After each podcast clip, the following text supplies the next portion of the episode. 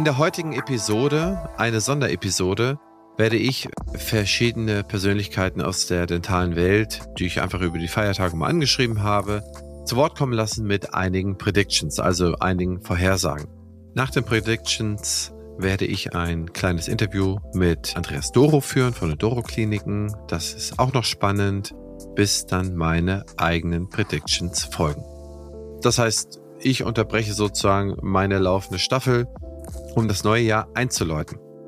Zum neuen Jahr, ich wünsche euch allen ein friedliches neues Jahr insgesamt und euch persönlich Gesundheit und sehr viel Freude. Ich glaube, das sind so die Zutaten, die man braucht, damit das Jahr gelingen kann. Alles andere ergibt sich sozusagen aus der Symbiose dieser Zutaten. Für die eine oder andere Zutat ist man selber verantwortlich. Ich glaube, in puncto Gesundheit kann man ein paar Sachen richtig machen. Da nimmt man sich auch viele Sachen vor. Es ist Bewegung, es ist Schlaf, es ist weniger Arbeit, es ist mehr Arbeit, es ist aber auch die Ernährung.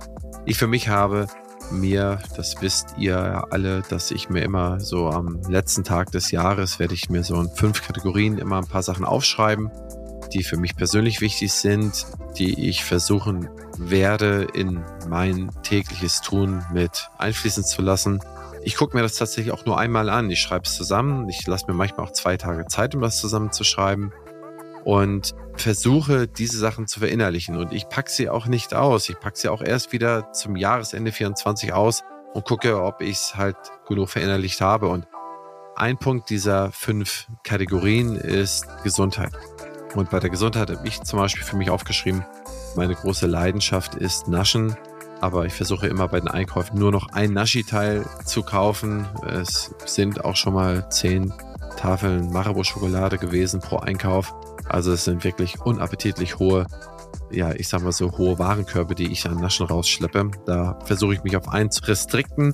Die anderen Dinge, die ich mir in Gesundheit aufgeschrieben habe, ist eine Fortführung vom letzten Jahr, dass ich dann schon ein paar Mal versuche, die Woche Sport zu machen. Das habe ich auch tatsächlich geschafft. Mit gutem Ergebnis. Ich bin schmerzfrei in allen Lagen. Das ist sehr schön. Das will ich eigentlich so weitermachen. Dann hatte ich letztes Jahr schon drauf. Weniger Chips und gar kein McDonalds. Weniger Chips, das hat gut geklappt. Da will ich auf gar keine nehmen. Und McDonalds hat eigentlich auch sehr gut geklappt. Das möchte ich auch nicht mehr machen. Dass das einfach cleaner essen, soweit mir das dann irgendwo möglich ist. Diese sozusagen bescheidenen Ziele habe ich mir bei Gesundheit aufgeschrieben. Und ich glaube, es sind immer so diese Etappenziele. Also ein bisschen weniger, nicht so abrupt mit irgendetwas aufhören, weil man das einfach sehr viel besser einhalten kann. Der andere Punkt, den man selber beeinflussen kann, ist die eigene Freude. Zum Frieden kann man nichts sagen, da können wir wenig zu beitragen, vielleicht weniger polarisierend sein, aber da komme ich gleich noch zu. Aber zur Freude kann man einiges beitragen. Und das ist auch eine Kategorie. Also die fünf Kategorien sind Altruismus, das heißt, was tue ich für andere, ist Gesundheit, ist Familie und Freunde, ist Finanzen und Beruf und so ein bisschen das ich nenne es gerne auch mal das Spirituelle, man könnte es aber auch Freude nennen. Und in dieser Kategorie spirituelles Freude, da habe ich dann so Dinge drinstehen wie, ich möchte drei Bücher lesen. Ja. Mir ist das sehr wenig gelungen im letzten Jahr. Ich wollte vier Bücher lesen. Ich habe ein Dreiviertelbuch, also vier Bücher. Ich wollte vier Romane lesen. Ich habe einen Dreiviertelroman gelesen, der zwar sehr, sehr gut war, aber ich habe den ungefähr 40 Mal angefangen und jedes Mal muss ich zehn Seiten zurückblättern und irgendwie geht er mir nicht gut von der Hand. Und jetzt habe ich mir aufgeschrieben, dass ich einfach mal so Bilderbände lese. Und ich habe jetzt ein Bilderband von der Schlei mir angeschaut und da habe ich zwei Stunden für gebraucht. Das war eine riesige Freude, dass ich da mit dem Buch durchgekommen bin. Und da habe ich mir so zwei, drei andere Sachen auch aufgeschrieben, die zur eigenen Freude beitragen können. Neben den Büchern ist es vielleicht auch eine Serie, auf die man sich freut. Ist es vielleicht auch ein Ausflug, den man machen möchte. Freunde von mir gucken sich jedes Jahr zwei, drei neue Städte an.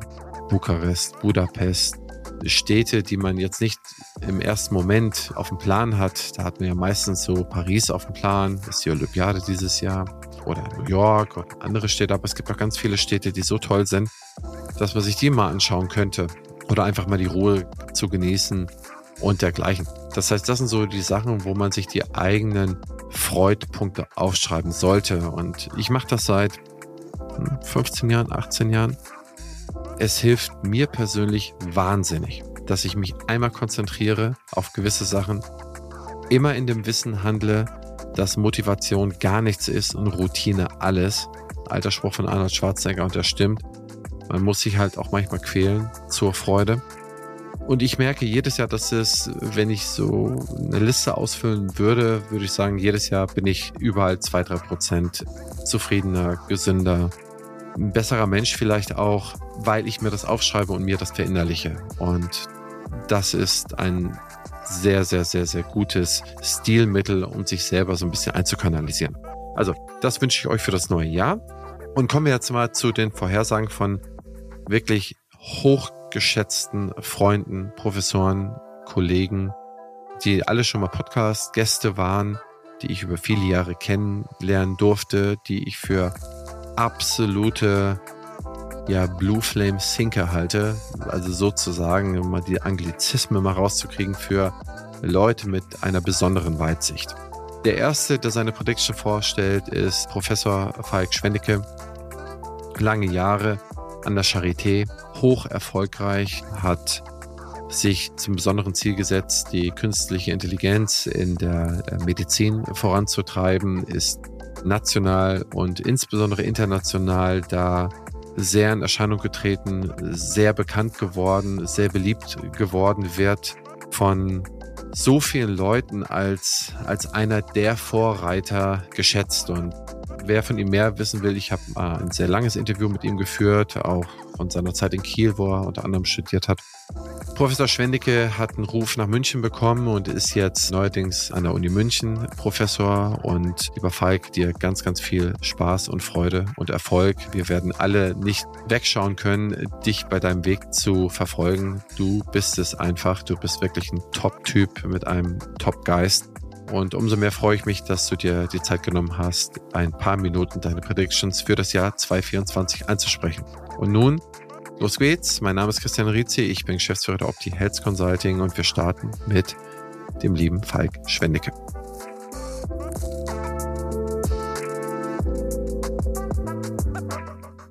Hallo lieber Christian. Ja, gerne. Meine Vorhersage für das Jahr 2024 es sind verschiedene Punkte. Ich glaube, dass wir in der gesamten Zahnmedizin noch viel mehr als bereits im letzten Jahr, im ablaufenden Jahr über den Kostendruck und die ökonomischen Notwendigkeiten und Zwänge sprechen werden, weil vermutlich noch stärker als bisher Budgetierung und andere Aspekte im Vordergrund stehen werden und vermutlich auch, so wie wir das alle ja spüren, die makroökonomischen Dinge, die über uns schweben, vielleicht noch viel mehr auch in der Medizin und im Gesundheitswesen allgemein ankommen werden. Das sehen wir auch an den verschiedenen Krankenhäusern teilweise und befürchte, dass das auch im Bereich der gesetzlichen privaten Versicherung und dann indirekt in den Praxen ankommen wird. Das ist einerseits natürlich negativ, andererseits glaube ich, wird im nächsten Jahr für die Zahnmedizin auch sich einiges Positives tun und viele Innovationen und viele neue Aspekte werden in den Praxen Einzug halten. Ich hoffe, dass beispielsweise eben Dinge wie Künstliche Intelligenz, das ist ja das Thema, das mir sehr nahe liegt, zunehmend auch Alltag in den Praxen werden. Wir werden wahrscheinlich noch viel mehr als die letzten zwei, drei Jahre sehen, dass diese Tools in den Praxen vermehrt genutzt werden, angewandt werden und nichts Besonderes irgendwann mehr darstellen werden. Wir werden auch sehen, dass die Kollegen hoffentlich zunehmend mit diesen Tools umgehen können, sie kritisch beschreiben, beziehungsweise mit ihnen kritisch äh, dann entsprechend den Umgang auch üben können. Ich glaube, dass auch Themen wie CAD-CAM, wie der gesamte digitale Workflow, wie Plattformdenken in der Zahnmedizin von den Herstellern vor allen Dingen vermehrt auch im nächsten Jahr in die Praxen getragen werden. Ich glaube, im Bereich der Zahnerhaltung, dass zum Beispiel das Thema Amalgamersatz größer werden wird. Wir werden ganz massiv die Diskussion haben auf EU-Ebene, aber auch international. Was ist der Amalgamersatz? Und das wird natürlich einen Impact auf die Praxen haben, wenn sich die Frage stellt, was ist das Ersatzmaterial, das Standardmaterial in der gesetzlichen Krankenversicherung? Ich glaube, das wird eine große Rolle spielen. Ich glaube, dass in der Endodontie wir immer mehr, und das sehen wir jetzt auch über die letzten Jahre, und ich denke, dass nächstes Jahr vielleicht so ein Punkt kommen wird, wo das ein großes Thema sein könnte, wir Aspekte wie minimalinvasive Endodontie, Fokus auf vitale Haltung, Fokus auf Aspekte wie Pulpotomie versus selektive KS-Eskavation, dass das vielleicht Diskussionspunkte im akademischen endodontischen Bereich sein werden. Und wenn ich dann schon mal bei dem akademischen Bereich bin, wir haben interessante Tage nächstes Jahr mit der IADR seit langem mal wieder jetzt in den USA, in New Orleans. Ich glaube, das wird eine ganz tolle Veranstaltung, die, denke ich, auch wahnsinnig gut besucht sein wird, weil es eben die erste nach Corona ist. Wir haben mit der FDI-Tagung in Istanbul eine Weltzahnärztetagung, die nahe bei uns dran ist, wo hoffentlich dann auch eben aus Deutschland viele Teilnehmer kommen werden und generell auch viele Jahrestagungen der Fachgesellschaften, auf die ich mich freue.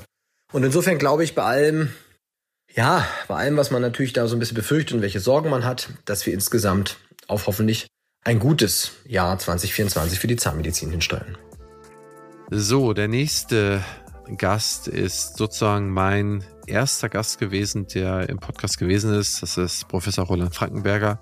Er ist auch Gast geworden bei meiner 100. Episode und er wird mit hundertprozentiger Sicherheit Gast bei der 200. Episode werden, denn das hat mir der liebe Roland ja versprochen, dass er dabei sein wird. Und Roland Frankenberger habe ich seinerzeit kennengelernt als Präsident-elekt der DGZMK. Sein Wirken als DGZMK Präsident ist meines Erachtens legendär. Ich meine, das ist immer ein bisschen Frühgeschichte zu schreiben, aber das, was er in der Zahnmedizin bewegt, wie früh er die Alterszahnheilkunde anerkannt und gesehen hat und sich versucht hat, in diesem Bereich sozusagen auszubreiten, dort zu forschen, wie früh er den Mundraum als zentralen Einfallspunkt für alles in der Medizin benannt hat und hier versucht die Zahnmedizin zu positionieren. Nur jetzt mal aus Marketing-Sicht, das ist brillant, das ist genial. Was der für die Branche getan hat, ich glaube, man tut einigen Unrecht oder einigen mehr Recht zu, aber ich würde aus meiner Sicht sagen, es gibt wenige, die so viel in den letzten Jahren für die Zahnmedizin wissenschaftlich getan haben wie Professor Roland Frankenberger und umso glücklicher und stolzer bin ich, dass auch er sich die Zeit genommen hat, eine Prediction zu sprechen. Mein Name ist Roland Frankenberger und ich bin Professor für Zahnerhaltung an der Universität Marburg.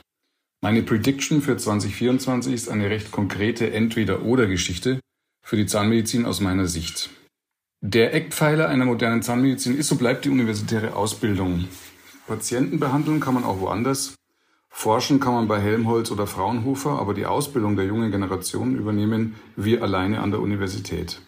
Die neue zahnärztliche Approbationsordnung hat uns große Errungenschaften gebracht, vor allem die Angleichung des Anrechnungsfaktors an die Medizin, womit potenzielle Freisetzung von Raum für Forschung verbunden ist.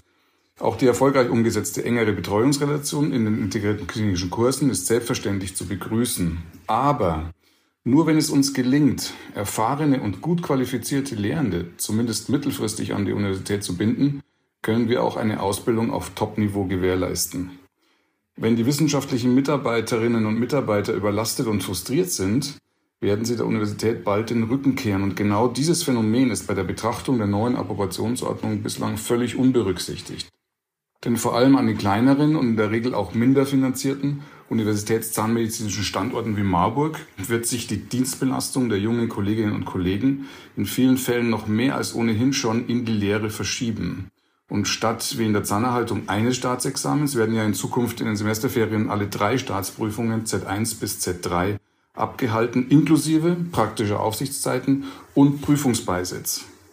Was viele nicht wissen, diese zusätzlichen Zeiten gehören nicht zur universitären Lehre, sondern zur staatlichen Prüfung und müssen von unseren jungen Kolleginnen und Kollegen zusätzlich abgeleistet werden. Zudem ist die neue Version der Approbationsordnung mit formalen Regulierungen überfrachtet, so soll zum Beispiel jeder Studierende in jedem Fach mindestens 30 Minuten geprüft werden, was aber die Prüfungsdauer inakzeptabel verlängert, nicht nur für die Prüfer, sondern auch für die Beisitzer und die Studierenden.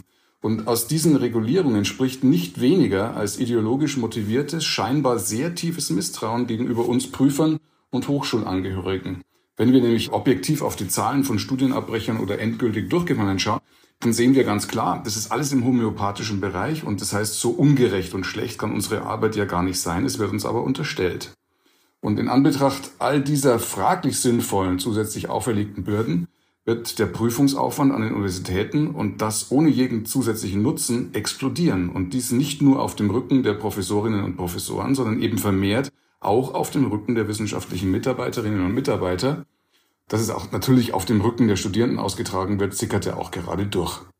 Und gerade in den Semesterferien, wo zusätzlich ja eigentlich mehr Raum für Forschung geschaffen werden sollte, wird diese neben der Urlaubszeit kaum noch möglich sein. Auch die persönliche Patientenbehandlungszeit, der jungen Kolleginnen und Kollegen wird nochmals deutlich reduziert. Und das alleine ist für viele schon ein K.O.-Kriterium, weil sie sich natürlich als Zahnärztinnen und Zahnärzte natürlich klinische Erfahrung sammeln wollen und diese auch sollen, wenn sie gute Lehrende sein wollen.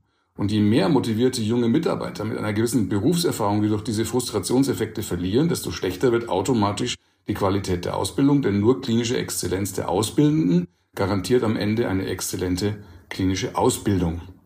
Der MFT die VHZMK und der BDZM haben vor über einem Jahr beim Bundesgesundheitsministerium alle eben genannten Argumente bereits in einem Hearing vehement und besorgt adressiert, zunächst jedoch ohne Erfolg. Meine Prediction, entweder diese Dinge werden in 2024 zeitnah geändert oder die Konsequenzen sind, wie gerade beschrieben, nicht positiv für unser Fach.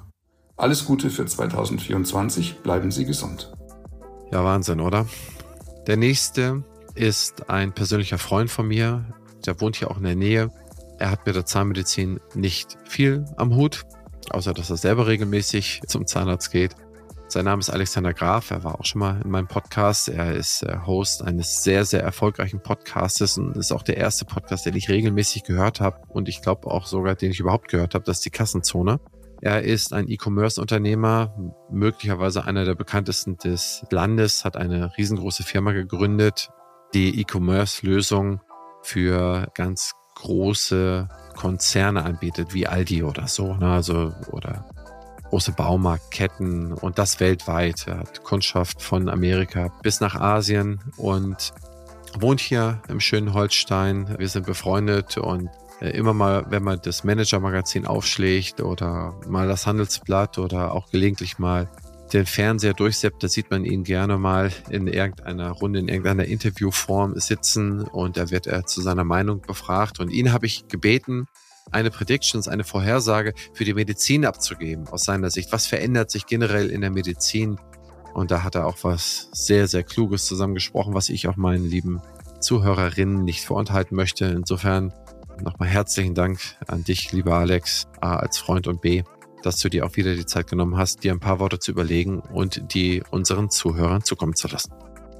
Moin, moin. Mein Name ist Alexander Graf. Ich bin Herausgeber von kassenzone.de und dem gleichnamigen Podcast dazu und Gründer und Geschäftsführer von Spriker. Eine Medizin-Prediction für 2024 ist, dass wir die gleiche Disruption in der Medizin sehen werden, wie wir sie gerade im Handel erleben. Temu, Shein, AliExpress, Trendyol, das sind alles Plattformen, die die Supply Chain im Handel umgedreht haben. Das heißt, der Kunde kann nun mit diesen Plattformen direkt in der Fabrik in China bestellen. Dadurch, dass die Medizin-Basispräparate in der Regel auch aus China und Indien kommen, kann ich mir gut vorstellen, dass es vergleichbare Plattformen demnächst auch für Endkunden gibt in Europa, um damit alle Zwischenhandelsstufen zu umgehen, Medizinhersteller, die großen Distributoren wie Phoenix Pharma und ähm, Apotheken. Das geht natürlich einher mit einer deutlich stärkeren Nutzung von digitalen Medizinangeboten, die dann vorschlagen, welche Wirkstoffe denn der Kunde kaufen soll, die dann wahrscheinlich als nicht gelabeltes Medizinprodukt nach Europa kommen. Diese Supply Chain Innovation wirft gerade enorme Schwierigkeiten auf für Salando, für Otto und viele andere. Und einen ähnlichen Effekt erwarte ich in der Medizin. Welche Plattform das dann sein wird, sowohl auf der digitalen Anwenderseite als auch auf der Logistikseite, das ist noch unklar, aber Ende 2024 werden wir das wissen. Die nächste Predictions ist von Professor Anton Demling vom Zahnschlösschen in Uelzen und Lüneburg. Professor Demling ist Experte in der Kieferorthopädie. Er hat da verschiedene Verbandsfunktionen übernommen, ist seit vielen Jahren aufklärend unterwegs und sehr erfolgreich als Praxisinhaber und hat eine sehr spannende Prediction für uns aufgenommen. Los geht's. Moin aus Norddeutschland in die Runde. Wenn ich auf die Herausforderungen in der Kieferorthopädie für das Jahr 2024 blicke, dann sehe ich alte Bekannte aus dem letzten Jahr, nämlich die toxische Trias bestehend aus Budgetierung, Fachkräftemangel und Inflation. Diese Trias ist insbesondere in der Kieferorthopädie herausfordernd, da wir naturgemäß einen hohen Anteil an GKV-Patienten haben, der insbesondere durch die analogen Prozesse des Abdruckes und die Multibracket-Technik sehr ressourcenintensiv ist. Dennoch bin ich gleich aus mehreren Gründen sehr positiv gestimmt. Zum einen hat es im vergangenen Jahr erstmals eine Öffnung des GKV-Systems in Richtung echter Digitalisierung von Behandlungsprozessen gegeben, in dem die Abformung mehr leistungsfähig gemacht worden ist. Zum anderen sehen wir in unserer Praxis eine nach wie vor starke Nachfrage nach Alignerbehandlungen, die per se immer eine Privatleistung darstellen. Voraussetzung für die Praxen, um im zweiten Gesundheitsmarkt performen zu können, ist allerdings ein tiefes Verständnis der digitalen Workflows. Und gerade hier sehe ich die Möglichkeit von erheblichen Effizienz- und Qualitätssteigerung. Zu guter Letzt stimmt mich äußerst positiv, dass wir in der kieferorthopädischen Community ein sehr offenes und freundschaftliches Miteinander pflegen. Wir leben den konstruktiven und ehrlichen Austausch, der insbesondere auf den Kongressen mit digitalem Fokus zu sehen ist. Da wir im Laufe des Jahres gleich mehrere solcher Veranstaltungen haben werden, bin ich mir sicher, dass wir Kieferorthopäden dort gemeinsam innovative Lösungsansätze für die benannten Herausforderungen erarbeiten werden. In diesem Sinne, lasst es uns positiv anpacken. Ja, wunderbar. Und der nächste ist ein äh, junger Gründer, den ich hier schon mal als Podcast-Gast hatte. Das ist Jonas Nachtigall von Crocodile. Und ich dachte mir, lassen wir auch mal jemanden zu Wort kommen, der die Zahnmedizin von außen betrachtet, in die Zahnmedizin sehr erfolgreich reinliefert, um da zu hören, was er zu sagen hat und wie er mit dem Jahr 2024 umgehen möchte. Los geht's. Mein Name ist Jonas Nachtigall. Ich bin Gründer und Geschäftsführer von Crocodile, einer Fortbildungsplattform für Zahnärzte und das gesamte Praxisteam.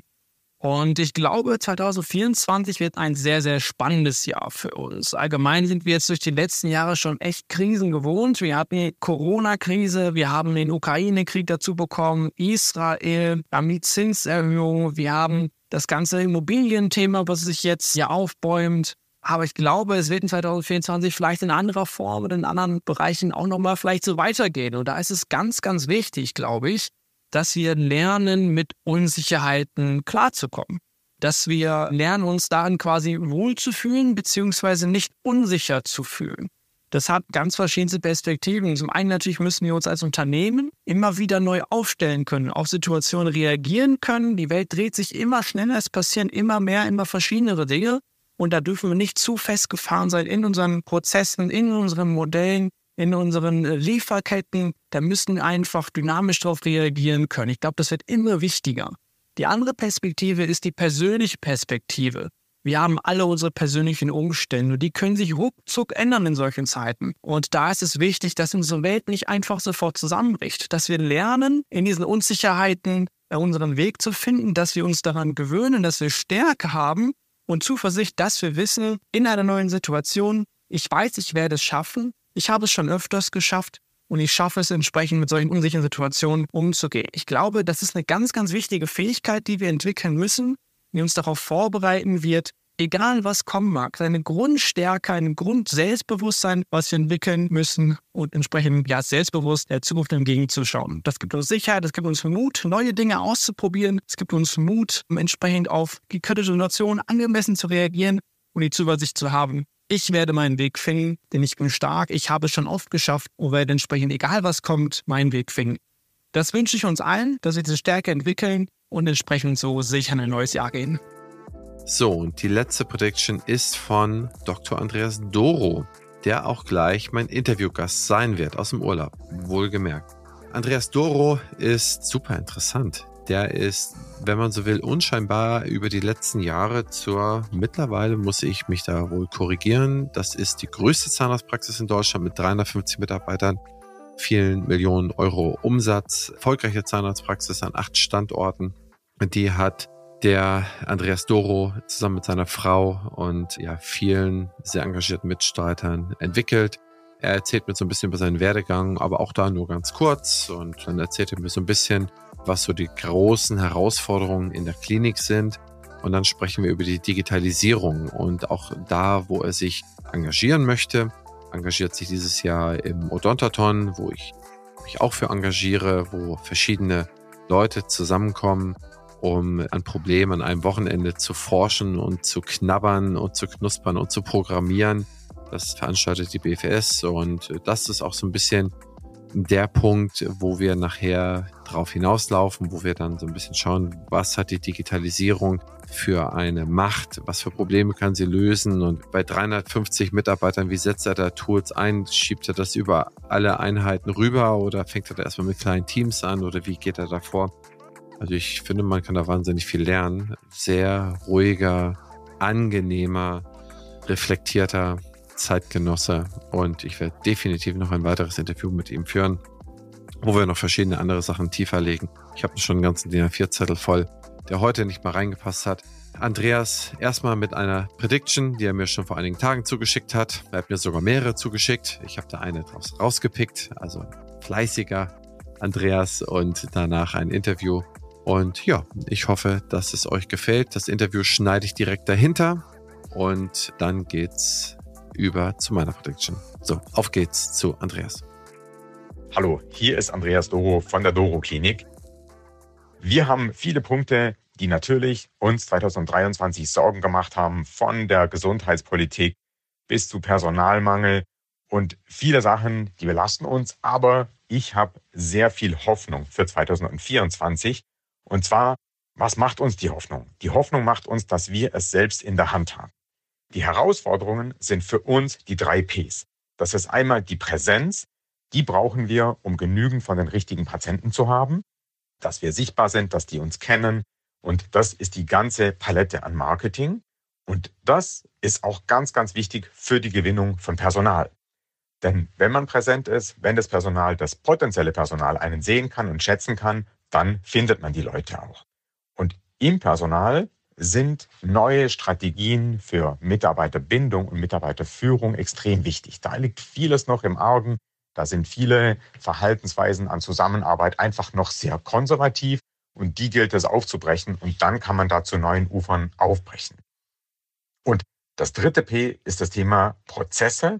Und da geht es natürlich um Workflows, da geht es um Digitalisierung in der Zahntechnik, und da geht es um einfach schlankeres, effizienteres Arbeiten.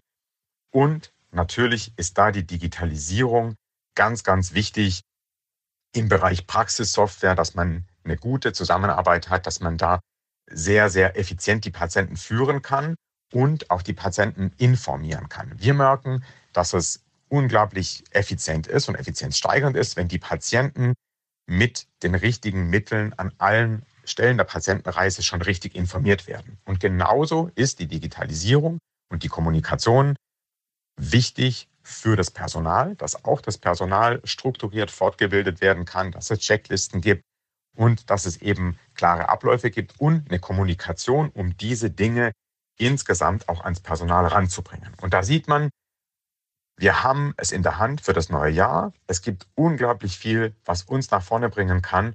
Und dafür wünsche ich allen ganz, ganz, ganz viel Spaß, ihre Praxis nach vorne zu bringen und die Punkte anzupacken im Jahr 2024. Die BFS ist eines der führenden Health-Tech-Unternehmen auf dem deutschen Gesundheitsmarkt. Was ich besonders spannend finde, ist ihr Digital Health Dialogue. Hier werden die Gesundheitsthemen der Zukunft aufgelistet und gemeinsam diskutiert. Auch ich bin dabei und stelle meinen Gästen daraus Fragen, wie zum Beispiel, wie wird die Digitalisierung dein Arbeiten verändern oder wie ticken die Patienten und Patientinnen von morgen. Mach mit und trage deinen Teil dazu bei, die Digitalisierung patientenfreundlich und praxisnah zu gestalten, damit die Medizin von morgen zum Vorteil für alle wird.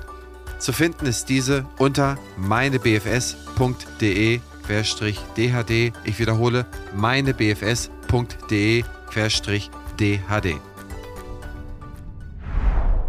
Als Praxisinhaber in der Dentalbranche wissen Sie, wie wichtig qualifiziertes Personal für den Erfolg Ihrer Praxis ist. Die Opti Academy bietet mit dem Quereinsteiger in die Zahnmedizin Praxismanagement-Kurs eine exzellente Möglichkeit, Ihr Team zu stärken. Dieses Fernstudium richtet sich an motivierte Quereinsteiger, die sich fundierte Kenntnisse in Bereichen wie rechtliche Grundlagen, Terminorganisation, Qualitäts- und Hygienemanagement aneignen möchten. Mit dem Abschluss erlangen Ihre Mitarbeiter ein IHK-Zertifikat und bringen somit wertvolles Wissen und Kompetenz in Ihre Praxis ein. Investieren Sie in die Zukunft Ihrer Praxis mit Mitarbeitern, die bestens gerüstet sind, um den Praxisalltag zu meistern. und verkürzen Sie deren Einarbeitungszeit. Erfahren Sie mehr über diese und weitere Fortbildung auf www.opti-academy mit c.de. Ein passendes Ergänzungsformat zum Praxisflüsterer ist Küste und Kiez mit meiner Co-Host Dr. Anne Heitz. Wir beantworten Fragen in 15 bis 20 Minuten und immer und stets Dienstag früh in eurem Podcast-Player. Ihr Charme, mein Gepolter. Ich glaube, das ist unterhaltsam. Hört doch einfach mal rein. Lieber Andreas, lass uns loslegen. Ich begrüße dich herzlich zu der kleinen Aufnahme heute. Moin, moin. Sehr gerne. Moin, moin. Danke, dass ich dabei sein darf. Ja, ich freue mich sehr, dass du dir die Zeit nimmst. Du bist ja jetzt auch an einem fremden Ort auf der Welt und es ist sehr, sehr früh morgens. Insofern bin ich dankbar, dass du dir die Zeit da genommen hast. Aber erzähl doch erstmal, wer bist du und wo kommst du her? Ja, ich bin Andreas Doro. Ich bin Mundkiefer-Gesichtschirurg, bin auf der Schwäbischen Alb aufgewachsen, in Stuttgart geboren und bin jetzt niedergelassen im Raum Südbaden, also Südschwarzwald und mache bei uns in der, in der Praxis die drei Bereiche Zahnmedizin, Mundkiefer, Gesichtschirurgie und plastische Chirurgie. Das ist das, was uns so ein bisschen auszeichnet.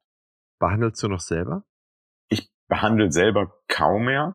Das ist manchmal Special-Patienten wenn dann VIPs kommen, dass ich dann mehr begleitend dabei bin und vor allem, dass ich coache, austausche, schaue jüngeren Kollegen mal was zeige. Also nur in dem Umfang, wo es andere nach vorne bringt. Erzähl mal etwas zu, die die Doro-Kliniken nicht kennen, zu der Größenordnung von eurer Klinik, denn die ist ja so massiv beeindruckend. Du bist ja so bescheiden, so ein bescheidener Schwabe sozusagen. Erzähl doch mal, wie viele Mitarbeiter du hast und so ein paar Zahlen, die du nennen magst dass sich die Hörer einen kleinen Eindruck von dir und deinen Kliniken und deinen Teams machen können? Ja, wir haben insgesamt 350 Mitarbeiter. Das ist schon ja eine wirklich beeindruckende Größe, die man dann selber gar nicht mehr so wahrnimmt. Wenn ich zurückdenke, als meine Frau und ich das Ganze gestartet haben, 2006 waren wir zu viert und dann später zu fünf. Das ist schon Wahnsinn, wie sich das entwickelt hat. Und wir haben jetzt acht Standorte insgesamt, davon sind es zwei Klinikstandorte, wo wir eben auch die plastische Chirurgie anbieten. Dann noch eben sechs reine Zahnmedizin-Standorte. Und das ist in der Summe schon eine ganze Menge zu managen, macht aber wahnsinnig Spaß, weil wir ein super cooles Team haben. Wir haben mega coole Behandler, die top qualitätsorientiert sind und sich super austauschen und haben ein ganz tolles Management-Team. Und da macht es richtig Spaß, mit den Menschen gemeinsam zu arbeiten und gemeinsam jeden Tag ein Schrittchen nach vorne zu kommen. Ich glaube, das mit diesen kleinen Schrittchen, da kommen wir gleich nochmal drauf. Das ist nämlich sehr interessant, dass du das sagst, denn normalerweise würde man ja von außen betrachtet sagen, dass du Riesen oder dass ihr Riesenschritte gemacht habt, um dahin zu kommen.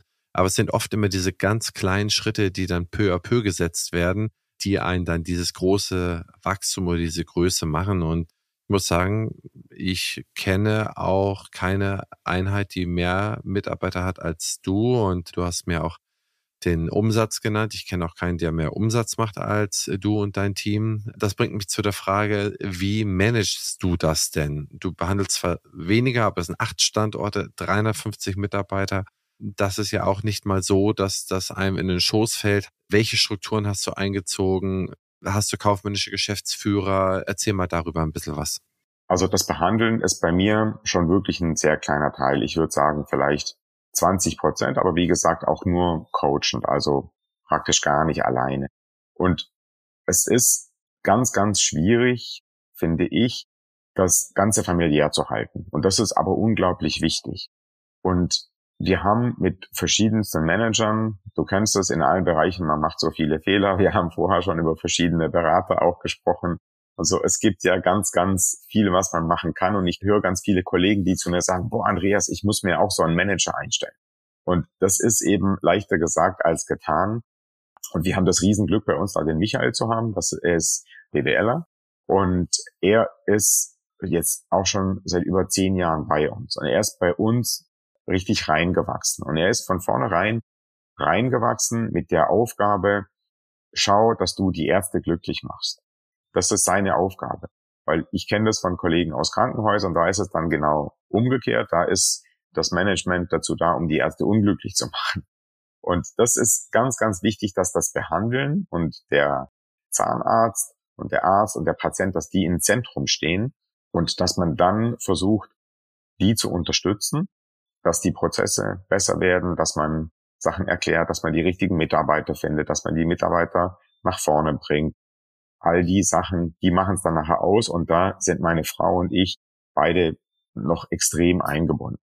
Und das ist auch gut so, macht auch Spaß und das hält es auch familiär. Und natürlich haben wir eine Buchhaltung, natürlich haben wir schon eine ganze Menge Leute, die noch drumherum unterstützen. Wir haben auch jetzt neu eine Prozessmanagerin eingestellt, die aus der Industrie kommt, die das Thema schon sehr gut kennt und mit der wir das Hauptthema jetzt für dieses Jahr auch ganz explizit angehen wollen. Ja, das ist interessant, über welche Sachen du dir Gedanken machst. Also die Prozesse, dass du das auf eine eigene Person stellst, die nichts anderes macht, als einfach die Prozesse anschauen. Ich finde, das ist sehr, sehr schlau. Aus meiner Erfahrung äh, liegen dort die größten Schätze begraben. Und zwar auch insbesondere im Hinblick darauf, dass der Prozess, der heute am, keine Ahnung, am 10.01.2024 perfekt scheint, schon am 1. Juni nicht mehr perfekt sein muss. Und dieses eingefahrene, ich habe das schon mal so gemacht und es ging eigentlich nie besser, also wie tausche ich mich im Labor aus oder wie bereite ich eine Behandlung vor, das kann sich in dem Moment, wo es ein neues Tool gibt, dem Moment, wo, wo etwas sozusagen spontan passiert, kann es spontan schon der falsche Prozess sein und mittelfristig durch die Unterschiede in der Ausbildung und Bildung der Mitarbeiter kann das auch schon ein Prozess sein, der so nicht mehr wirkt und nicht mehr funktioniert. Das heißt, man hat dann immer so einen langfristigen Blick drauf, wie verändern sich die Mitarbeiter, die Leute, die damit umgehen, einen kurzfristigen, ey, wie kann ich das vielleicht noch besser machen? Und gerade jetzt äh, durch die Einströmung der, der digitalen Dinge der letzten Jahre ist ja sehr, sehr viel passiert, wo wir auch gleich nochmal drauf zu sprechen kommen. Das ist ja auch unser, wenn man so will, Hauptthema. Bevor ich zum Hauptthema komme, interessiert mich wirklich brennend, wie du das gemacht hast. Du bist ja an acht Standorten aktiv. Irgendwann hast du erzählt, mit einem Standort mit deiner Frau in einem kleinen Team angefangen. Was ist bei dir vorgegangen, dass du sagst, okay, ich mache noch einen zweiten Standort und dann ich mache noch einen dritten oder ich mache noch einen vierten? Warum nicht den einen Standort noch größer machen? Oder gab es da eine Opportunität, dass man das hätte hat dann einfach kaufen können oder das, das lag auf der Hand? Was ist da für ein Prozess in dir oder in euch vorgegangen? Das ist eine spannende Frage, weil viele Leute, die mich kennenlernen, die gehen davon aus, dass ich immer schon so einen Masterplan hatte, dass ich immer so einen Businessplan hatte und eine Strategie, das Ganze so groß zu machen. Und das war eigentlich nie der Fall. Und ich erinnere mich dran, als ich im Bundeswehrkrankenhaus in Ulm gearbeitet habe, das hat mir super Spaß gemacht. Und da waren aber viele Sachen, die mir einfach nicht gefallen haben und wo ich gesagt habe, nee, so kann ich nicht mein Leben lang arbeiten. Und damals habe ich schon ein Faible für Prozesse gehabt. Ich habe damals schon die ganzen Dokubögen neu gestaltet und viele Abläufe optimiert und habe gemerkt, ich will mir selber den Arbeitsplatz schaffen, an dem ich Spaß habe. Zum Beispiel, ich war mit allen Pflegekräften per Du, die anderen waren es nicht. Wir sind jetzt in der Klinik alle per Du. Und das war für mich so das Ziel, einfach ein wirklich schönes Umfeld zu schaffen für die Patienten und für alle Ärzte. Und dann eben hat es in der Niederlassung erstmal so, hat funktioniert, war super. Und dann hatten wir einfach viel Nachfrage aufgrund von den drei Bereichen neben Zahnmedizin, MKG und den ästhetischen Sachen.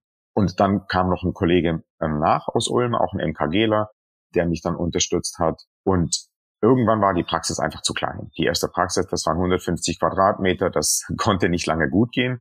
Und dann habe ich durch Zufall mitbekommen, dass in Waldshut damals ein großes neues Gebäude gebaut worden ist von einem Privatinvestor und bin da früh mit in die Planung schon reingekommen und konnte da auch viel mit bestimmen, wie das sein wird. Und dadurch ist es dann auf einmal viel größer geworden, sehr dominant. Wir haben das Logo ans Gebäude machen können. Und das hat das erste Mal so den Klinikcharakter gegeben. Und dann hatten wir das Glück, dass in dem Gebäude verschiedene andere Sachen nicht realisiert werden konnten und wir dort drin schnell wachsen konnten, weil ich nicht geahnt hätte, dass das dann so groß werden kann. Und dann kam die nächste Praxis. Da hat ein Kollege in einem kleinen Ort nebendran, der hatte so eine homöopathische Zahnarztpraxis, ganz dubioser Typ, wollte die Praxis loswerden und hat mich dann im Endeffekt überredet, die Praxis zu nehmen. Und ich habe mir, wie eigentlich fast jedes Mal, wenn ich eine Praxis übernommen habe, mir das schön geredet. Und habe danach gemerkt, eigentlich hätte ich direkt alles zum Rohbau zurückbauen sollen, alles neu machen sollen. Und ich habe jedes Mal dann immer gedacht, ach Mensch, die Einheit ist doch noch ganz gut. Dadurch habe ich mich in sowas oft reingebracht, aber dadurch wächst man halt auch und ist dann gezwungen, das Ganze ans Laufen zu bringen. Die Praxis ist jetzt unsere Überweise MKG-Praxis geworden. Die hat ein anderes Branding, das ist MKG Hochrein. Und da konnten wir auch dort im Gebäude schön wachsen. Und dann hat sich aus so einer Sache was ganz anderes nachher rauskristallisiert, was aber uns nach vorne gebracht hat. Und so waren es immer so Gelegenheiten, die dann mal so, mal so waren, aber die wir dann immer in eine Richtung drehen konnten, wo es richtig cool war. Und irgendwie war es einfach der Spaß an der Sache und Mensch, das könnte noch gut zu uns passen. Und man muss natürlich extrem aufpassen, dass es familiär bleibt. Das ist ganz, ganz wichtig. Deswegen haben wir jetzt auch für uns erstmal so eine Konsolidierungsphase, wo wir einfach sagen, jetzt ziehen wir die Prozesse nach und schauen, dass es überall richtig entspannt und gut läuft, dass alle richtig happy sind dann kann man immer noch mal schauen, ob es noch mal eine, einen weiteren Standort gibt. Aber das muss gar nicht sein. Kann auch sein, dass das nie passieren wird. Du sagst so viele interessante Dinge, die meine Erfahrung, die ich gemacht habe, einfach nur noch mal bestätigen. Also erstmal alle Leute, die ich kenne, die von der Bundeswehr ausgebildet worden sind und da länger gearbeitet haben, beherrschen Prozesse. Könntet ihr keinen nennen, der Ex-Bundeswehr-Zahnarzt ist, der nichts oder Zahnärztin ist, auch Zahnärztin habe ich auch, kenne ich auch viele, die nicht wirklich tiptop in ihren Prozessen sind. Und der zweite Punkt ist, sind diese vielen kleinen Schritte. Und der dritte Punkt ist, dass es eigentlich keinen großen Masterplan gibt. Nur die Lust dazu, irgendwie einen Schritt weiter zu gehen. Und das war die, die Leute, die jetzt, also deswegen halte ich auch von, von so vielen Gurus nichts, die sagen, ey, du brauchst einen Masterplan, du schreibst auf, Ziel, die nächste Mars- oder Sonnenlandung und so weiter und dann arbeitest du darauf hin. Das funktioniert meistens nicht, weil es immer so Abzweigungen gibt, ja. Und man findet sich immer irgendwo anders wieder. Man kann auch nicht sagen, ich möchte jetzt A, B erfinden. Wir hatten eingangs gesprochen über einen wunderbaren Podcast von Lex Friedman mit Jeff Bezos, der erklärt das so wunderbar. Es gibt Erfindungen, mit denen man dann Entdeckungen macht. Und diese Entdeckungen, das sind dann Dinge, die einen weiterbringen. Das heißt, du machst nicht unbedingt eine Erfindung, aber du benutzt irgendeine Erfindung und entdeckst, okay, so und so kann der Prozess oder so und so kann das in der Praxis besser werden und nutzt es und setzt es so ein. Das ist der eine Punkt. Der andere Punkt ist, dass man sich co-entwickelt mit neuen Tools. Das heißt, es verändert ein Verhalten. Das iPhone ist dann da und das hat dann dich als Menschen entwickelt. Das hat dein Verhalten verändert deine Kommunikation schneller gemacht, langsamer gemacht, möglicherweise auch verspielter gemacht, ähm, intuitiver gemacht. Und das kannst du dann auch auf die Arbeit anwenden. Diese Koevolution, die ist dann da. Da kommen wir zu dem Punkt, den ich jetzt mit dir intensiver besprechen möchte. Denn du giltst ja so ein bisschen als ja Daniel Düsentrieb des Digitalen, dass du immer alle Tools, ja, ich sag so mit einer gewissen Neugier und Begeisterungsfähigkeit wie ein kleines Kind ausprobierst und schaust, wie kann man das einsetzen und so weiter und so fort. Und da wollte ich einfach mal fragen, wie kommt das, dass du A, so viel Lust hast und B, hast du auch immer noch jetzt nach so vielen Jahren die Freude, neue digitale Tools auszuprobieren und zu integrieren und einfach auch mal so einen Testballon in der Praxis zu starten, auch mit dem Wissen, dass das auch nichts werden kann und dass du das nach zwei Monaten wieder rauswirfst. Erzähl mal da so ein bisschen was von. Spannend. Also ich kann das gerade nur bestätigen, was du gesagt hast. So viele spannende Sachen, die du sagst, wo ich auch denke, ja, genau so ist es. Man probiert zehn Tools aus, man probiert zehn Sachen aus und neun sind Quatsch, aber man muss die neuen ausprobieren. Und man kann es auch nicht immer von Kollegen einfach kopieren, weil der hat dann doch wieder eine andere Einheit, eine andere Sache. Und bei uns war es so, ich habe die Größe oft verflucht und habe mich oft gefragt, Mensch, hätte ich nicht einfach in der kleinen Praxis bleiben sollen, weil es ist natürlich unglaublich anstrengend. Aber die Größe hat mich gezwungen und das Management-Team, meine Frau hat mich da Gott sei Dank sehr, sehr gut unterstützt, Sachen zu entwickeln und Denkweisen und Konzepte. Man kann nicht einfach herkömmlich arbeiten, wenn man so eine Größe hat. Und deswegen ist man dann gezwungen, da viel innovativer zu sein. Im Marketing, im Recruiting, in der Führung, in all den Sachen. Deswegen ist das da irgendwie, ja, schon, man entwickelt sich dahin. Und man braucht einfach schöne Prozesse. Und das ist auch so ein bisschen was, was man dann auch den Mitarbeitern vermitteln muss natürlich, dass Prozesse nichts Böses sind. Dass es nicht so ist, dass man jetzt zu einem McDonald's wird und dass es deswegen eine, eine Billigschiene ist, wo es überall gleich ist. Nein, es hilft den Leuten weiter und eben es hilft der Rezeptionskraft total, wenn sie eine Standard-E-Mail hat, die sie verwenden kann und nicht selber sich was aus den Fingern saugt oder wenn sie genau weiß, wie geht sie mit dem Patienten um. Und das reicht von der digitalen Telefonanlage übers PVS zu digitaler Anamnese, einer Kommunikationstool, wo die Mitarbeiter sich austauschen können und wo wir auch ein Sprachrohr haben zu den Mitarbeitern, weil wenn man natürlich nicht jeden Tag jeden Mitarbeiter sieht, braucht man da auch wiederum Tools, wo man die Mitarbeiter erreicht. Und man muss dann aber auch Kommunikationsweisen lernen, wie man digital kommuniziert, weil es halt doch anders ist, als wenn man verbal kommuniziert im One-to-One. -One. Ja, absolut. Und wenn du ein neues Tool einführst, ich meine, bei 350 Leuten, da kannst du das ja nicht auf über 350 Leute rumbügeln. Hast du da eine Praxis, wo du sagst, okay, jetzt machen wir mal den Standort XY, Schwäbisch Alb oder Lörrach und da führen wir das mal ein für die Leute und deklarieren das als Testballon oder wie gehst du da so vor? Das muss ja auch schon richtig tief durchdacht sein, um nicht da irgendetwas anderes kaputt zu machen. Genau, genau. Also wir machen es meistens so, dass wir je nachdem, wir haben nicht einen Teststandort, sondern manchmal passt ein Tool besonders gut zu einem Standort. Und dann testen wir es an dem Standort und unsere Leute haben da richtig Spaß dran und sind das auch gewohnt. Die sind es gewohnt, dass wir disruptiv sind, dass wir immer neue Sachen ausprobieren. Dadurch haben wir die Unterstützung und den Rückhalt im Team. Und was ich unheimlich lernen musste und wo ich sehr dankbar darüber bin, ist das Feedback von den Mitarbeitern. Früher habe ich oft so gedacht, weil ich eben vieles selber aufgebaut habe, viele Sachen so selber reingebracht habe, Mensch, ich kann das am besten. Ich glaube, das kennen viele Leute, dass man da einfach in so einer Schleife drin ist und die ist komplett falsch. Es ist so cool, die Leute mit einzubeziehen und das Feedback zu haben und dann gemeinsam zu gucken, Mensch, wie ist das Tool? Und da kann es dann auch sein, dass ein Tool dann mal wieder auftaucht. Wir hatten zum Beispiel so ein Tool, wo man mit dem Patienten per WhatsApp kommunizieren konnte. Also datenschutzkonform, die haben das Einverständnis gegeben. Und dann haben wir gemerkt, dass das in eine furchtbare Chatterei ausgeartet ist und die Rezeptionsmädels und Callcenter-Mädels haben gesagt, boah, das, das geht gar nicht, das können wir gar nicht handeln. Und wir haben es dann wieder gelassen und trotzdem weiß ich, weil wenn ich mich jetzt privat irgendwie bewege, das ist es schon hilfreich, wenn man mit einem Taxi, wenn man irgendwie ein Taxi braucht oder ein Transfer oder was, ist es schon cool, wenn man unkompliziert mit WhatsApp schreiben kann. Und es kann sein, dass dann so ein Tool irgendwann in Zukunft doch wieder aufploppen wird. Und so ist es ständig im Fluss. Was soll ich dazu sagen? Genau so ist es, ne? Also man sucht sich ein paar Leute, die da vielleicht eine besondere, also es kommen ja auch so immer so Tools auch so ein bisschen durch, durch das Team auch manchmal rein, dass es schon mal so benutzt wird. Das sehe ich dann dass dann hier zum Beispiel im Team vor Jahren hat dann irgendjemand Trello benutzt. Da kannte Trello noch kein Mensch, so eine Freiversion, ja. Also eine Freiversion von Trello. Das muss acht Jahre her sein oder sieben. Ich weiß nicht, ob es sie schon so lange gibt, aber es war ganz am Anfang. Und dann auf einmal hatten es dann drei, vier benutzt und dann fünf, sechs. Und dann kam ich fast nicht mehr drum herum, das für alle zu machen, weil das einfach so, so einfach wurde. Das heißt, einmal kommt es aus dem Team hoch und dann eignen sich ja auch immer besondere Leute, die das dann sozusagen zuerst entdeckt haben, als Visionäre oder Botschafter, wenn man so will. Und das andere sind halt die Tools, wo du dann ja auch, weil du dir ja auch Freiraum schaffst, die dann scoutest und dann guckst, das könnte vielleicht das Problem X lösen.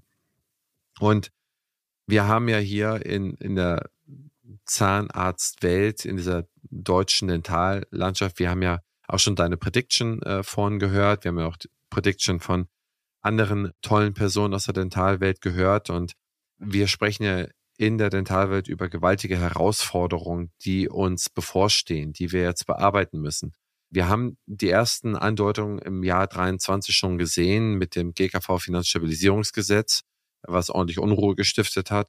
Aber wir haben ja, wenn man so will, auch neben den politischen Problemen haben wir massive strukturelle Herausforderungen. Wir haben den Fachkräftemangel, wir haben den demografischen Wandel, wir haben zu wenig Geburten in Deutschland, das ist ja so mein Lieblingsthema, zu viel Alte, zu wenig Junge, zu, ne, was uns sehr, sehr stark belasten wird. Die Zahnärztliche auf dem Land ist ein zunehmendes Problem. Da, wo wir jetzt schon eingetaucht sind, Digitalisierung, KI, ist problembehaftet, weil wir in unserer Branche sehen, dass wir seit circa 30 Jahren keine Produktivitätssteigerung haben und seit zehn Jahren sogar einen leichten Produktivitätsrückgang in Zahnarztpraxen. Entgegen anderer Arztgruppen, die zumindest sich noch leicht steigern konnten. Wir haben einen Rückgang gehabt in den letzten zehn Jahren. Das liegt natürlich daran, wodurch kann man in einem Hochlohnland die Produktivität steigern? Eigentlich nur durch bessere Tools. Du musst die Leute besser einsetzen können. Ne? Du musst bessere Prozesse haben und das alles, dieses Titin-Filament, was das alles miteinander verbindet, ist eigentlich immer die Digitalisierung. Da hast du dich ja auch jetzt dazu bereit erklärt, dieses Jahr auch da dein Wissen zu teilen und da bereit zu stehen und zu gucken, wie kann man eigentlich es hinbekommen, dass man diese Probleme, die es in dieser Branche gibt, in der deutschen Dentalwelt und wahrscheinlich auch in der weltweiten Dentalwelt, aber speziell auf Deutschland, damit mit Lösungen verknüpfen und da aktiv nach Lösungen suchen, wohl wissend, dass man selber vielleicht noch gar nicht die Lösung hat, aber dass man da mal so zusammenkommt und da äh, unterstützen wir beide ja sozusagen von unterschiedlichen Richtungen dieses sogenannte Odontaton. Dieses Odontaton ist ja, darüber haben wir uns jetzt auch kennengelernt, dieses Odontaton ist, wo alle möglichen Leute zusammenkommen aus den verschiedenen Fachrichtungen von Programmierern, äh, Zahnärztinnen, Zahnärzten, Fachpersonal. Und da gibt es gewisse Challenges und diese Challenges werden sozusagen betreut. Du bist da sozusagen der, der Software- und Digitalisierungsprofi. Und dann wird dann ein Wochenende lang wird programmiert, wird nach Lösungen gesucht, die man der Dentalwelt zur Verfügung stellen kann. Erstens die Frage, warum hast du dir das ausgesucht, wo du dich engagierst? Weil das für uns in der Praxis einfach wahrscheinlich der größte Hebel ist. Wie du schon gesagt hast, Digitalisierung ist einfach so ein wichtiger Punkt. Und das hat sich bei uns einfach gezeigt, für die Prozesse braucht man digitale Tools und natürlich auch für die Kommunikation untereinander, für die Kommunikation mit den Patienten. Und man kann eben an den Behandlungsschritten selber, die sind selber durch ihre Qualität definiert, die haben ihre Herausforderungen. Und das ist ein Teil, der natürlich wichtig ist, den immer weiter zu verbessern und auch dort die Prozesse, aber eben gerade für auch die Verbreitung von Techniken, für die Verbreitung von Strukturen und von Prozessen sind eben auch solche Tools so wichtig. Und deswegen haben die in ganz, ganz vielen Bereichen so die Denkweisen verändert, wie man rangeht an was. Und ich glaube, allein schon überhaupt die Diskussion über Effizienz und Prozesse ist ganz stark getriggert worden, dadurch, dass es jetzt digitale Tools gibt. Du hast vorher Trello genannt. Und das sind alles solche Sachen, die auf einmal dann auch, wie vorher aus dem Podcast von Jeff Bezos, dann hat eine Erfindung dann wieder eine Entwicklung in Gang gesetzt. Das ist das Spannende daran, dass man auf einmal merkt, man, man entwickelt andere Denkstrukturen. Und die müssen wir ja auch entwickeln, weil die Herausforderungen, die du genannt hast, die sind ja da.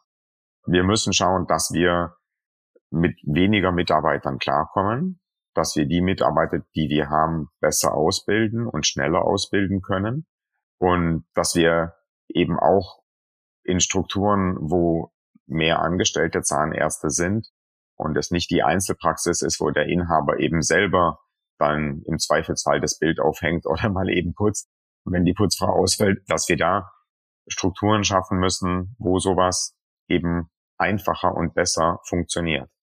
Ich glaube, der Punkt der Neugier, etwas Neues auszuprobieren, um das zu verproben oder sich auch mit Leuten, die an der gleichen Stelle stehen, die ihre Probleme schildern, aber auch vielleicht einen, einen Teillösungsansatz haben, sich mit denen auszutauschen und da selber zu lernen, um das dann irgendwie umzusetzen, um diese Probleme zu heben. Ich glaube, man unterschätzt immer wieder, oder wie ist da deine, deine Einstellung dazu? Man unterschätzt immer wieder, wie viel man doch eigentlich durch fremden Input, also von klugen Leuten, die um einen herum sitzen, wie man da auf Aha-Erlebnisse kommt. Das heißt, wie man dann irgendwie schlauer rausgeht und wieder sagt, okay, das ist eigentlich ein kluger Punkt, da muss ich mal weiter drum rumdenken. Hast du diese Erfahrung auch immer wieder gemacht oder ist es das, was du dir davon versprichst, wo du sagst, ich gebe all mein Wissen hier preis, aber ich freue mich auch wahnsinnig, wenn ich ganz viel, ganz viel hier mitnehmen kann? Oder wie gehst du, mit welcher Haltung gehst du da rein? Die Haltung, glaube ich, ist generell heutzutage wichtig. Man muss einfach sich öffnen, man muss sich austauschen, so das Silo-Denken, das bringt keinen weiter. Und auch sozusagen, oh, ich habe da ein cooles Tool, das erzähle ich niemandem weiter.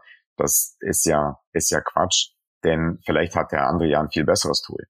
Und ich glaube, da ist der offene Austausch wichtig und gerade auch das Konkurrenzdenken, da ist ja heutzutage gar nicht mehr das Zentrale, denn Patienten wird es wahrscheinlich bald mehr geben, als wir behandeln können. Und deswegen ist so ein offener Austausch, das schätze ich ganz, ganz, ganz, ganz arg mit, mit ganz vielen Kollegen, dass man da einfach ganz transparent ist. Das meintest du, oder? Also du hast es mir richtig beantwortet. Ich wollte es nicht so direkt sagen, weil man, wenn ich dir jetzt fragen würde, gibst du deine guten Tools eigentlich weiter, dann würdest du immer Ja sagen. Aber eigentlich genau das war der Punkt, denn ich erlebe immer noch in der Branche, dass man immer so diese mittelmäßigen Tipps, die gibt man gerne weiter, aber das, was einem richtig geholfen hat, da ist man dann sehr, sehr schweigsam drüber. Und eigentlich hast du mir das perfekt beantwortet, aber du musst mir gestatten, ich kann die Frage nicht anders stellen, denn wenn ich, egal wen ich frage, ich kann nicht sagen, würdest du einen guten Tipp weitergeben, würdest du sagen, nein, natürlich gebe ich dir nicht, weil das sagt ja keiner. Ne? Es ist ja oft auch so, dass den Tipp weiterzugeben, ist dann noch gar nicht dann die Lösung. Es ist ja nicht so, dass man kauft sich irgendwie ein Tool oder man implementiert irgendwie einen Prozess. Oft ist es so, dass ich sehe, dass ich selber, aber auch Kollegen dann meinen, sie sind selber schlauer und dann nimmt man es gar nicht so gern an und denkt danach, Mensch, hätte ich es mal lieber früher angenommen. Und es steckt ja auch ganz, ganz viel Arbeit dahin, irgendwas zu implementieren. Und da, das eine kann in einer Praxis funktionieren, in der anderen nicht. Wir haben so ein ganz simples Beispiel, und zwar das Thema digitale Unterschrift. Da eigentlich müsste man ja sagen, in der heutigen Zeit, die Unterschrift muss aufs iPad oder aufs mobile Endgerät vom Kunden. Und bei uns ist das in der Anamnese ist es so, da ist das super, das ist digital auf dem Endgerät vom Patienten. Aber die MK-Vereinbarung, die machen wir, obwohl wir das schon x-mal beide Wege ausprobiert haben, machen wir auf einem Papier, weil wir das Gefühl haben, es wirkt hochwertiger, man kann schöner, doch besser drin rummalen, das iPad kann nicht runterfallen und kaputt gehen oder der Akku ist leer, haben aber einen Scanner, einen Fotoscanner, der in Sekundenschnelle kurz blitzt das Ding, einscannt, im, in jedem Zimmer. Und das ist so eine Sache, da sagen mir andere Kollegen, hey, ich will nie auf mein iPad verzichten, funktioniert total cool. Und so kann sein, der eine mag aus welchem Grund auch immer das eine Tool mehr und der andere mag das andere Tool auf eine andere Art mehr. Und deswegen wird es da auch immer eine, eine große Vielfalt geben. Mensch, Andreas, das ist ein super Punkt und damit, glaube ich, schließen wir das heutige Gespräch und wir machen auf jeden Fall nochmal eine intensive Fortsetzung, mal so eine Stunde, anderthalb, ein sehr intensives Gespräch, wo du mir mal den ganzen Werdegang mal erzählen musst und dann peu à peu, da stelle ich da nochmal ein paar sehr kritische Nachfragen, da quälen wir uns mal ein bisschen, das machen wir auf jeden Fall nochmal, wenn du magst. Aber jetzt würde ich sagen, starten wir erstmal gesund und erfolgreich in das Jahr 24 und wer dich treffen will von deinen krassen Erfahrungsschätzen, von deinem Wachstum, von den Tools, wo du auch viele selbst mitentwickelst oder weiterentwickelt hast, wer äh, von dir, aber auch von anderen tollen Leuten profitieren will, da kann ich wirklich nur das Odontaton, das ist eigentlich das Event, wo eigentlich so die führenden Köpfe, die Speerspitze der Innovation zusammenkommt und sich so ein bisschen darüber Gedanken macht, da kann ich das echt empfehlen. Das ist mal äh, nicht so ein Kongress auf Sylt und das meine ich gar nicht böse. Ich meine es eigentlich im positiven Sinne. Es ist so ein Mitarbeit und Weiterkommen, ja, Event, das glaube ich sehr, sehr wichtig ist für Leute, die sich mal wachküssen wollen und die einfach nochmal lernen wollen, aber auch selber noch zwei, drei Cent in die Mitte schmeißen können. Insofern, Andreas, da sehen wir uns und wünsche einen wundervollen Urlaub und vielen Dank, dass du morgens um halb fünf oder fünf aufgestanden bist, um mit mir dieses Interview zu führen. Sehr gerne, hat Spaß gemacht und ich freue mich schon aufs nächste.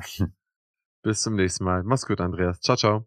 Bis nächsten Mal. Tschüss.